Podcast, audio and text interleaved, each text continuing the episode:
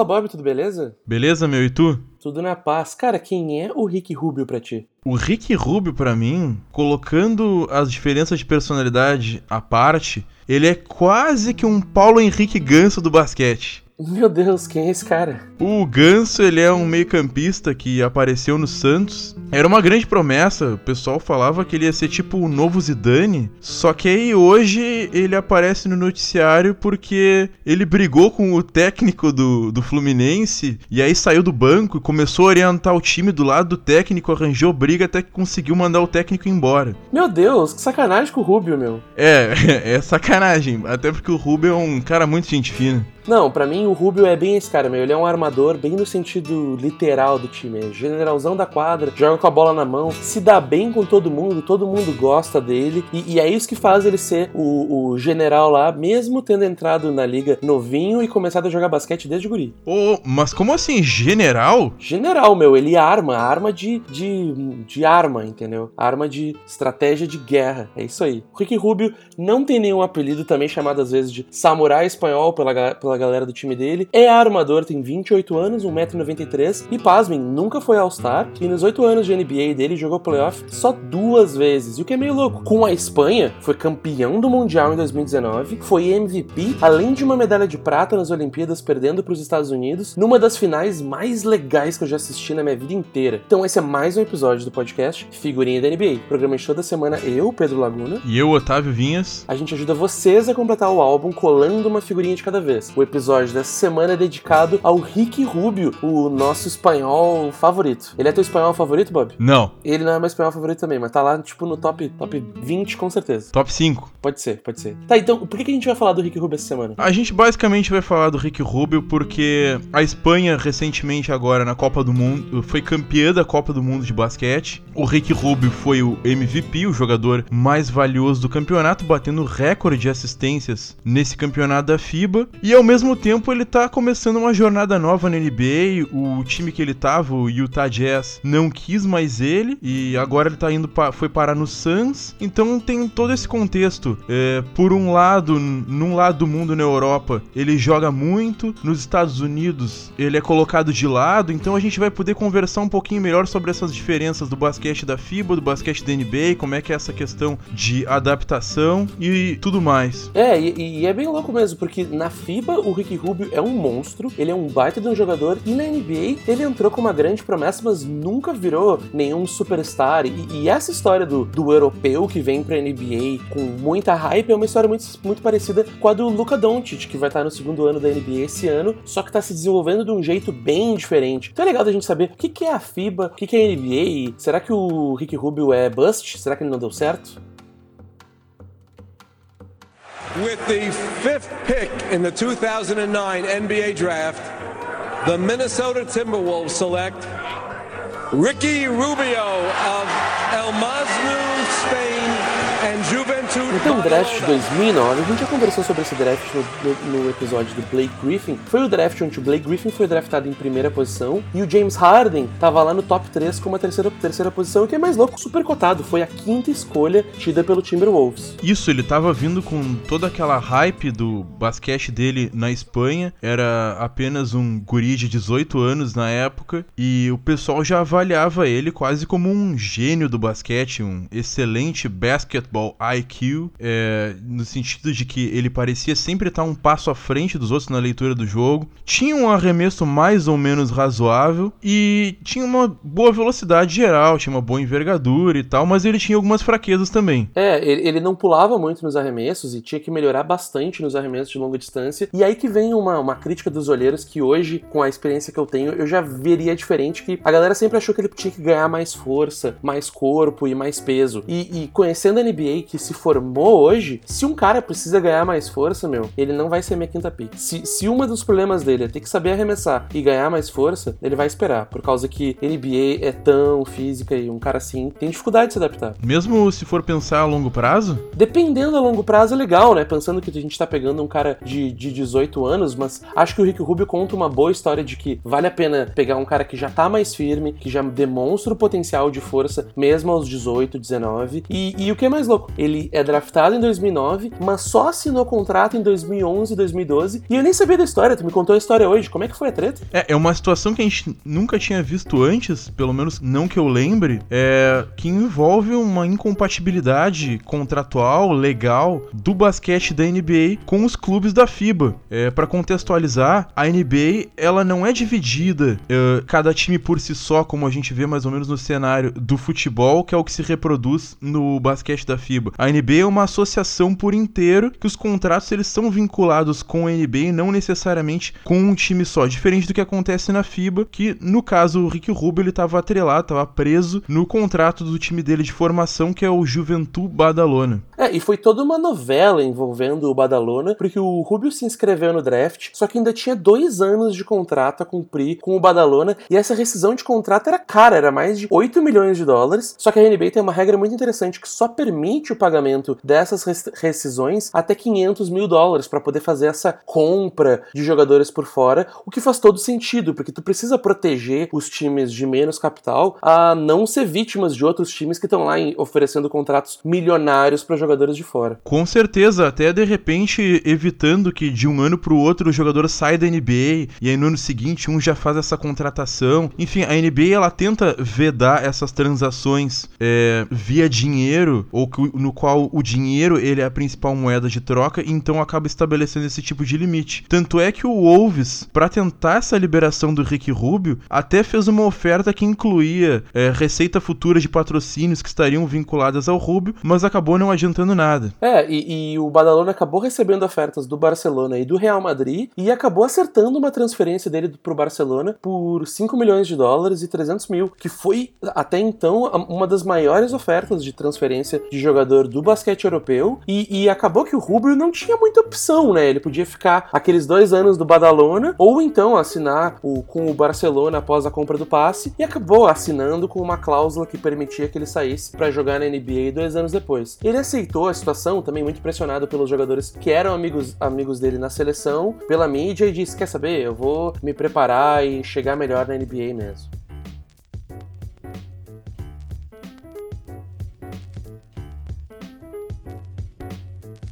14 anos? Como é que tu tava jogando basquete quando tu tinha 14 anos? Cara, quando eu tinha 14 anos eu não sabia nem picar sem, sem dobrar, tá ligado? Toda vez que eu quicava a bola, a bola não podia fazer metade dos meus movimentos. E o que é meio louco, é, é, é meio doloroso fazer um certo episódio com o Rick Rubio, porque quando eu tinha meus 16, 17, 18, eu tinha uma baita inveja dele. Ah, eu admirava ele, mas eu não tinha inveja. Eu não achava que eu poderia ser ele. Eu queria ser ele, mas eu na real sabia que eu nunca ia ser ele. Ele começou a jogar basquete por causa do irmão, que recomendou, e ele adorava futebol. Ele, quando era criança, jogava futebol, mas achava futebol muito lento. E achava muito chato ter que esperar a bola chegar nele para poder jogar. E o irmão dele falou: Cara, vamos jogar basquete então. E, e, ele nem podia jogar basquete no colégio ainda, porque ele era um ano mais novo que as crianças que jogavam lá. Até que ele começou a jogar basquete quando criança e entrou na categoria de base do Badalona aos 12 anos. E o que é louco, no Badalona ele foi o jogador mais novo da história a jogar na Liga Espanhola quando entrou em quadra com 14. E o coach dele falou: O Rick Rubio tá pronto para armar e ele pode jogar já na liga. E, e, é engraçado que a mãe dele morria de medo que ele se machucasse, porque ele era tão criança, jogando contra adultos. E, e desde o início, ele criou um relacionamento muito forte com esses colegas de time. Ele adorava essa dinâmica dele distribuir a bola, tocar a bola, e o time abraçou ele também. A, a mídia incomodava, então até que eles decidiram, quer saber? Ó, não vamos falar com a imprensa até fazer 18 anos. Só que nas Olimpíadas de 2018 eles meio que mudaram de ideia. Mas uma decisão bastante interessante, no, uh, privar o jogador de falar com a imprensa, não que eu apoie totalmente, mas no mínimo interessante. Enfim, é, na Olimpíada de 2018, eu lembro de um lance, o Rick Rubio jogando contra a seleção dos Estados Unidos na grande final. Ele roubou a bola do Jason Kidd, que talvez seja um, considerado um dos melhores armadores né, dos últimos tempos da NBA. Roubou a bola jogando X1, foi lá e meteu a bandeja. Não, é, foi, foi lindo. Então, a partir dali, ele jogou bem aquele jogo. A partir dali daquela Olimpíada, ele passou a ser muito bem cotado nos Estados Unidos para jogar basquete lá. É, porém, como a gente comentou, ele acabou ficando lá mais dois anos, então, no Barcelona, antes de chegar na NBA. E esses dois anos dele no Barcelona, mesmo que ele já tivesse esse status de jogador de NBA com 18 anos, acabaram não sendo tão proveitosos assim. É, mesmo apesar dos títulos, ele seguia sendo reserva do Juan Carlos Navarro e liderava o Barcelona em assistências, mas nunca fez muitos pontos. E, e esses dois anos de preparação acabou meio que decepcionando, de certa forma, que aí ele vem entrar na NBA já com a hype bem mais baixa.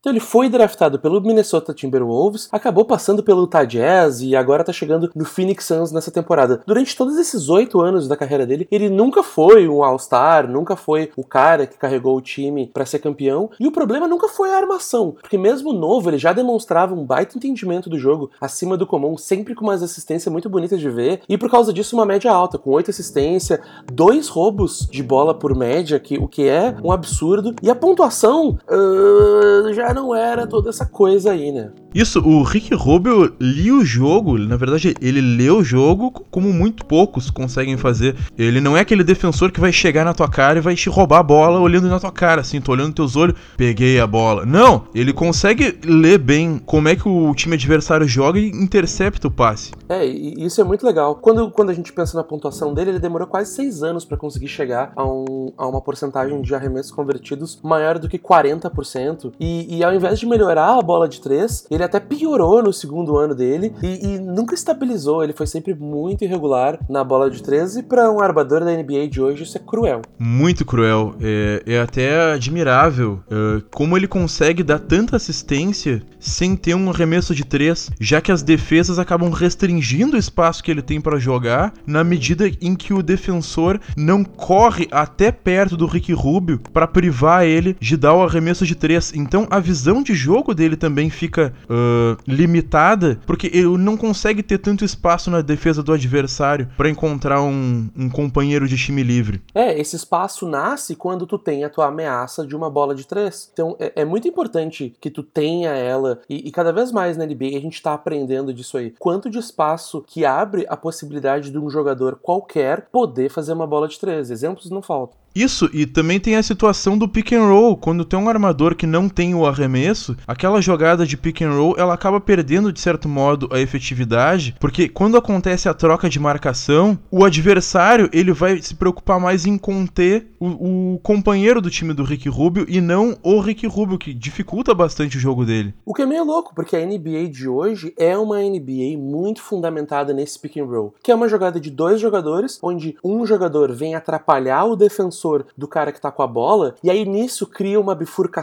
de bifurcações de decisões que a defesa precisa tomar, e ao Rick Rubio não ter uma bola de três, é menos uma decisão que a defesa precisa tomar. Se o Rick Rubio ficar para trás, deixa ele chutar. Pode chutar, não tem problema. E isso acaba muito atrapalhando como que o ataque dos times que o Timberwolves funciona, e o que é mais louco, mesmo assim o ataque é muito bom para ver o mérito que o Rick Rubio tem de armação, de passe de bola. E, e a questão que fica é, será que ele precisava ter sido um, um All-Star. Tipo, não ser All-Star na NBA é decepção? É, será que isso significa que ele fracassou? Eu, acho que a gente pode pensar não All-Star, que All-Star ainda é uma decisão meio subjetiva dos fãs, da tua popularidade, mas eu acho que a gente, olhando a carreira da, da NBA do, do Rubio, tem que levar em consideração se ele não é um fracasso na NBA, mas não necessariamente como jogador.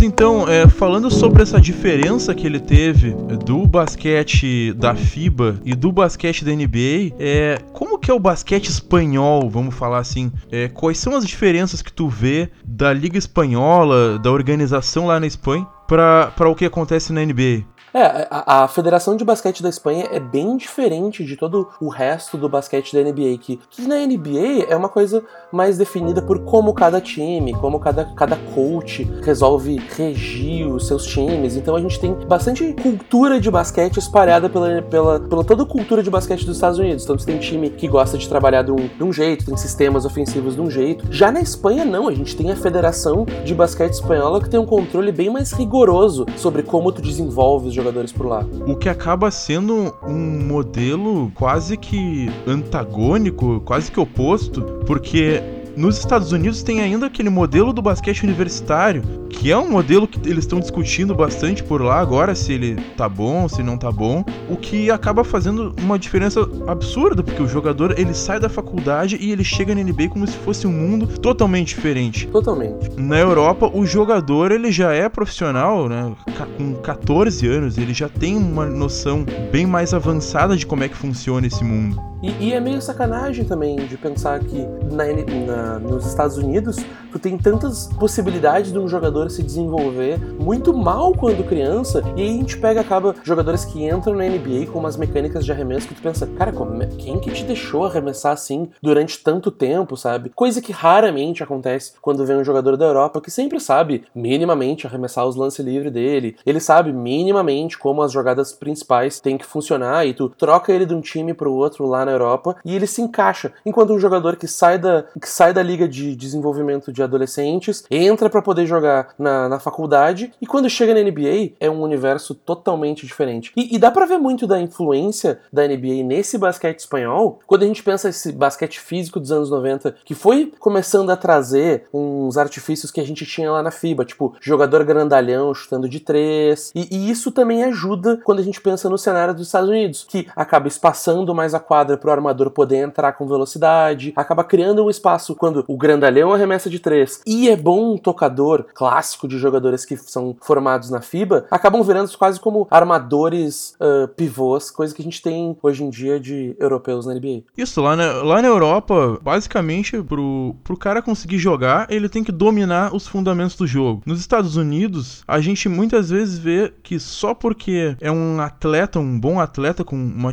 aptidão física e que sabe fazer uma ou duas coisas, já conseguem colocar em quadra desde que ele consiga se equiparar fisicamente frente aos demais. Já lá na Europa existe toda uma supervisão técnica que faz que eu praticamente obriga para jogar basquete tem que saber jogar basquete. Tem que saber passar a bola, tem que saber arremessar de perto, tem que saber quando que é arremessa, quando que toca a bola, quando que tu faz o corta-luz, quando que tu torce, quando que tu volta, quando que tu sai correndo. E, e me frustra um pouco de da, da NBA, não da, eu não diria da NBA, mas eu diria do, do basquete americano, não trazer muito mais dessa instituição que a Espanha fez lá. Não é à toa que a Espanha tá sempre no topo das Olimpíadas, sempre brigando pela medalha de ouro e sempre brigando pela Copa. E não só isso, eles têm um time consistentemente bom já nos últimos todos os anos que eles jogam, com os mesmos jogadores que ajudam a formar a cultura de um time espanhol e não só isso, mas a cultura desse basquete espanhol que, que joga muito parecido e conversa parecido. Se a gente pegar os jogadores como o Mark Gasol, que foi campeão agora, ou o Paul Gasol, teu jogador favorito de lá. É, é, gente que joga parecido e sabe fazer o básico do básico, feijão com arroz muito bem feito. Isso, e mesmo indo lá para Espanha, tem lá o Rudy Fernandes, agora o Juan Carlos Navarro, que tá se aposentando, e é todo um modelo nacional de basquete, inclusive com o envolvimento do Estado. Agora o Bola Presa lançou uma matéria bastante legal que descreve como é que é toda essa dinâmica que envolve é, investimento estatal, essa super, supervisão toda com banco, banco de dados sobre os jogadores, que são modelos que de repente poderia se pensar em trazer aqui para o Brasil. Nos Estados Unidos eu acho que eles são bem mais liberais, eles não fariam um modelo tão centralizado assim, apesar de a NBA ser uma liga bastante descentralizada. É, e, e agora pensando até nas diferenças práticas que a gente vê da FIBA para a NBA, tem algumas diferenças de regras, de, de tamanho de quadra. Por exemplo, a quadra da NBA é um pouquinho mais comprida, são 60 centímetros mais comprida e a FIBA é um pouco mais larga, mas o que eu vejo de a principal diferença que cria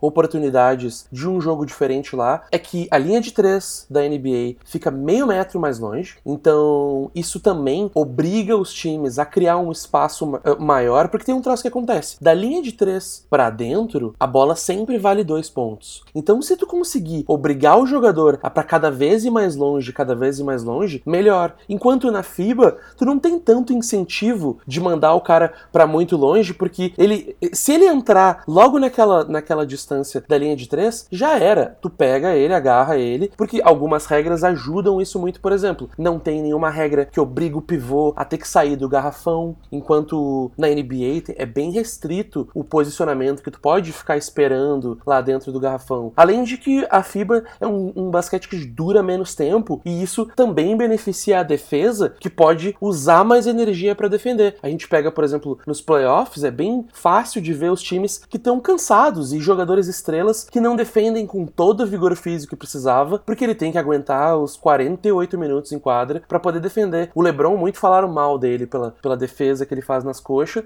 só que cara, para poder correr o ataque que ele corre, a, a, energia vai ter que vir de algum lugar, sabe? E, e, e o mais legal também que é de pensar de diferença FIBA NBA é até num, num critério de aplicação de falta lá. Dá pra, dá pra ver que a FIBA ela permite alguns contatos maiores que a NBA não permite, e aí esses contatos acabam ajudando, por exemplo, armadores a entrarem correndo dentro do garrafão e sofrerem uma falta. E, e já quando tu assiste um jogo da FIBA, parece tudo meio trancado. Tu vê um cara como o Westbrook tentar fazer o que ele faz, ou o James Harden tentar fazer o que ele faz por lá, nunca funciona no basquete da FIBA, não dá certo. É outro jogo. É, o, basquete da FIBA, ele é um basquete a ser jogado é, de meia quadra. Por mais que mais rápido que o time tem de jogar, é muito difícil de imprimir o ritmo que se pratica na NBA de hoje numa quadra como a da FIFA e numa regra que permite que os jogadores fiquem todo esse tempo no garrafão. E, e no caso do Rick Rubio, essa diferença toda que está colocada, digamos, na arquitetura do jogo,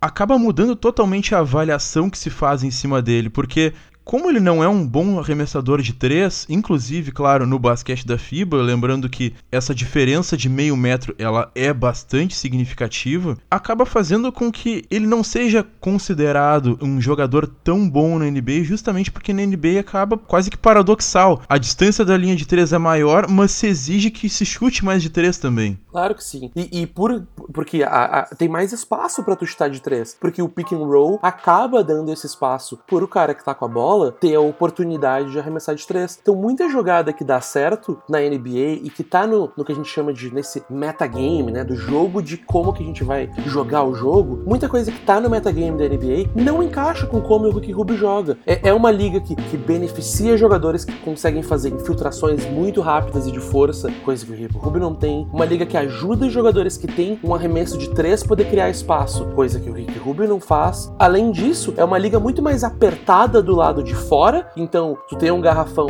menos apertado e uma, uma zona média bem mais apertada, enquanto na FIBA é bem diferente. O garrafão é um fervo imenso, mas mais para fora é muito mais folgado. E, e, o, e o Ricky Rubio aproveita isso com maestria, tendo muitas assistências na FIBA e conseguindo comandar o time pro lado.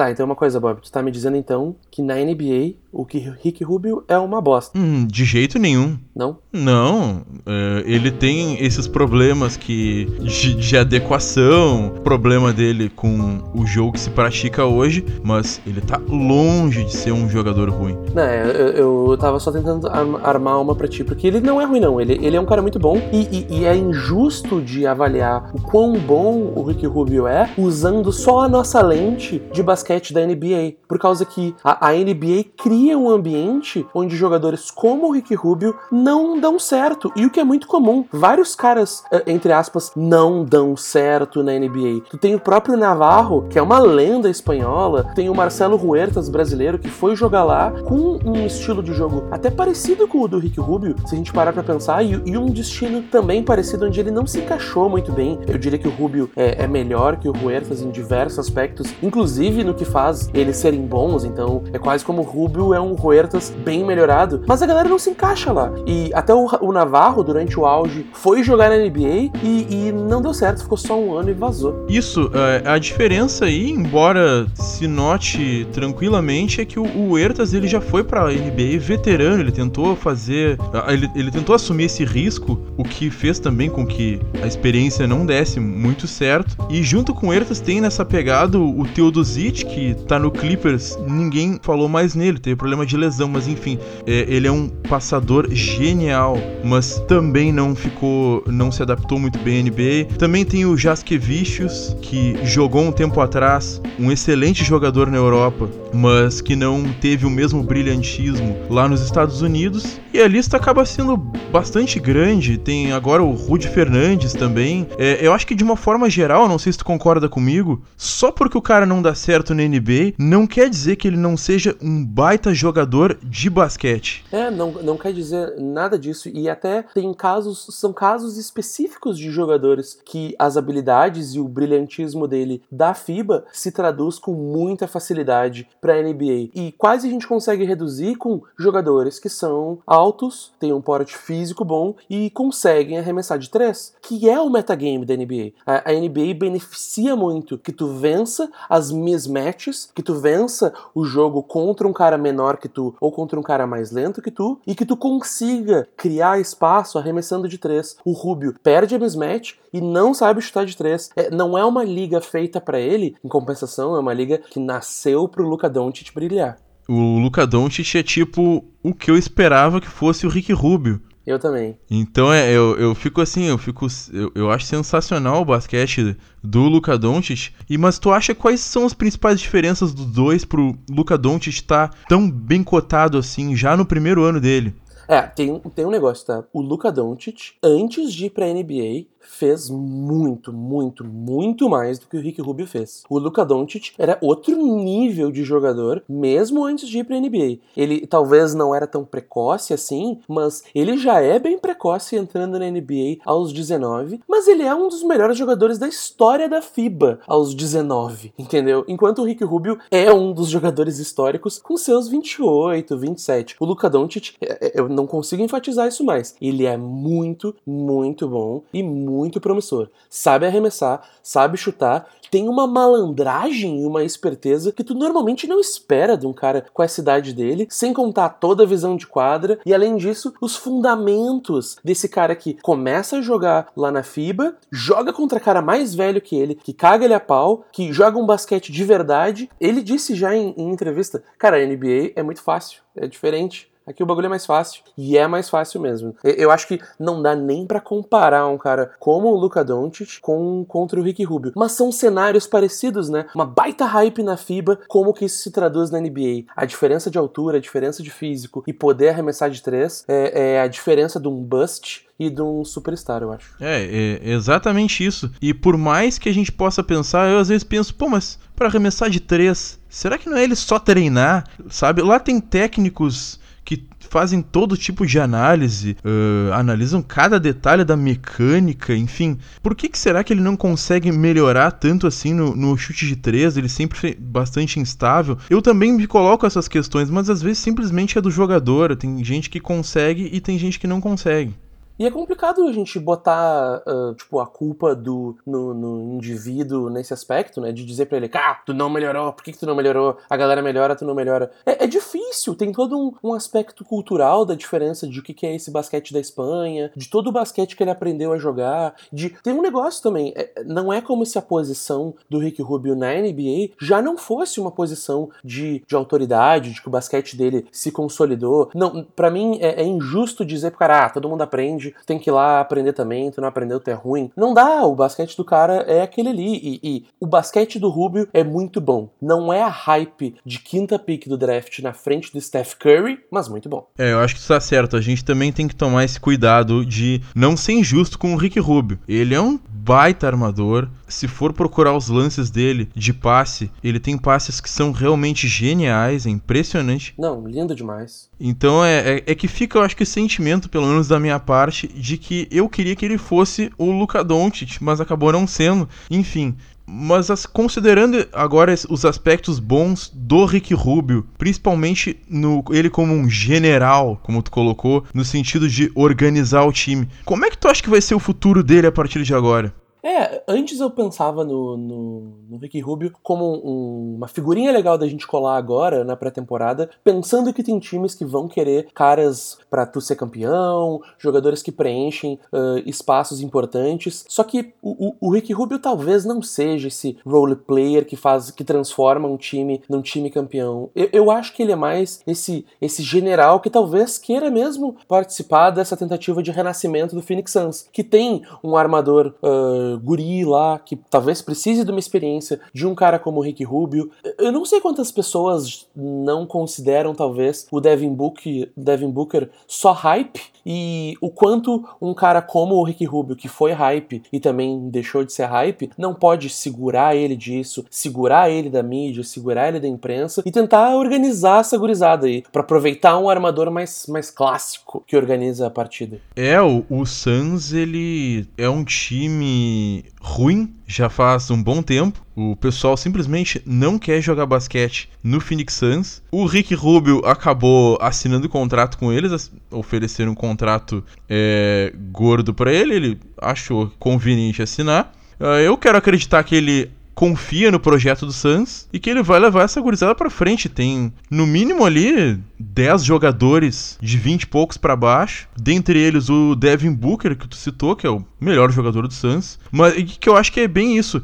O Devin Booker e o resto desse time, eles precisam ter, ser testados ganhando partidas, se colocando em situações difíceis, se expondo, e não simplesmente colocando em quadra e vamos ver no que que dá. Eu acho que a gente só tem como saber se o Devin Booker, por exemplo, é bom ou não, na medida em que ele também já estiver jogando um basquete num nível competitivo maior. É, exatamente, eu não tô nem aí se tu consegue fazer 70 pontos no jogo 80 da temporada, na temporada que tu vai ficar com a primeira pick do draft. Não faz a mínima diferença para mim. Eu quero ver tu jogar playoff, eu quero ver tu, tu ser campeão, eu quero ver tu jogar contra os times favoritos e vencer consistentemente dos times favoritos, usando um esquema tático que funciona, coisa que o Suns não faz. Ele tá acostumado já a jogar mal nos fins dos jogos e, e precisa melhorar na defesa, ou até ter uma defesa, e, e eu não sei o quanto o Rubio vai poder ajudar nisso. E assim, eu não sei se isso também é suficiente pro Suns começar a ganhar. Eles não têm um talento suficiente no time, e, e eu acho que o Rubio é uma ótima direção psicológica para esse time se reerguer, mas falta muito ainda pro Phoenix Suns deixar de ser um time que vai vai brigar pelas últimas vagas até desistir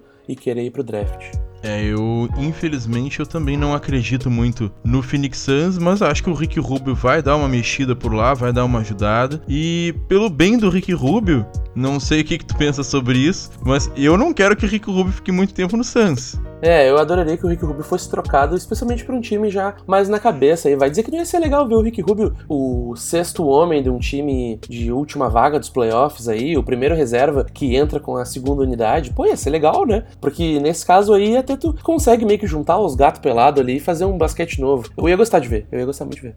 É, eu queria mesmo ver ele sendo titular. Claro, eu acho que para um time em condições de ser campeão fica um pouco difícil mesmo. Acho que as deficiências que ele tem no jogo, uh, no jogo dele, acabam sendo bem gritantes para quem quer disputar um título. Mas é, eu espero que também que ele seja trocado para um time competitivo para a gente ver mais do Rick Rubio nos playoffs. Ele já tem 28 anos, então não é como se ele também tivesse tanto tempo assim para ter essa chance de disputar títulos. E bom, vamos torcer, vamos ver no que, que vai dar. Eu não particularmente não tô com expectativa de assistir o Suns nessa temporada, não sei tu, mas eu acho que é isso.